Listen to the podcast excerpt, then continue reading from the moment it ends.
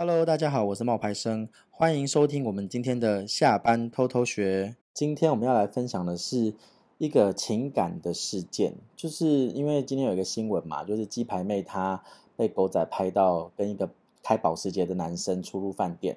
据说啦，对方是有个未婚妻 A 女，然后让鸡排妹就被质疑是介入他人感情的小三。后来鸡排妹就发文说，她跟保时捷那个男生不是恋人。中午的时候呢，她又再度发文澄清说，没有什么正宫，也没有小三，我不知道要吵什么。可是这一则新闻真的引起很多人的讨论，还有网友直接在鸡排妹的贴文下面留言说，所以这是什么关系？不能苟同。她就在脸书亲自回应说。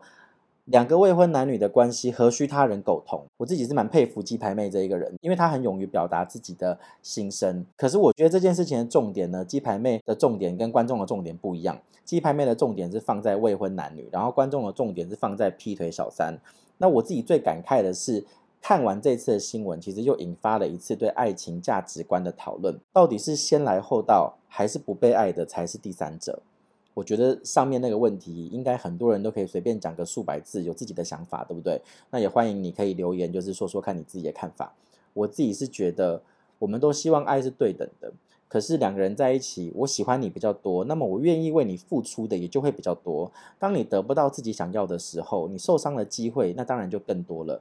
受伤以后会痛啊，自然而然也会希望得到一些慰藉。可是当这份慰藉，无法来自于你的爱人的时候，大部分的人就会转向朋友或者社会大众的舆论的认同。然而，这一些认同它不一定会让你更快乐，反而有时候会变成一种反噬，产生更多的问题。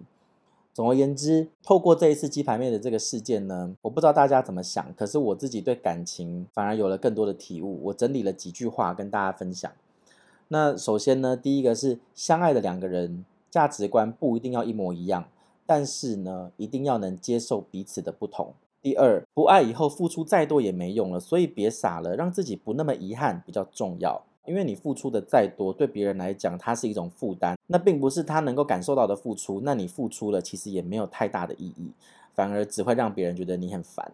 第三，打破砂锅问到底，交往的时间有没有重叠都不重要，重要的事情是这个感情已经结束了，即便对方没有骗你，你们还是结束了。第四，分手以后呢，你不可能理性的你说放下就放下，所以你只能用一些行动去影响你的心理，多和朋友约约聊聊心事，然后多运动放松身心，都是很好的办法。这些办法其实它久了以后一定是有效的，至少你不会让这份伤痛累积在你自己的心中，你是把它发泄出来了，无论是把它变成汗水，还是把它变成泪水，你其实都是把它发泄出来的。那第五呢，也就是最后一点。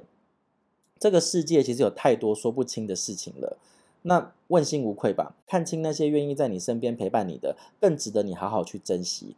那么最后，如果你有别的看法，那也欢迎你补充或者留言跟我们说。希望你会喜欢我们今天的分享。我是冒牌生，我们下一次见，拜拜。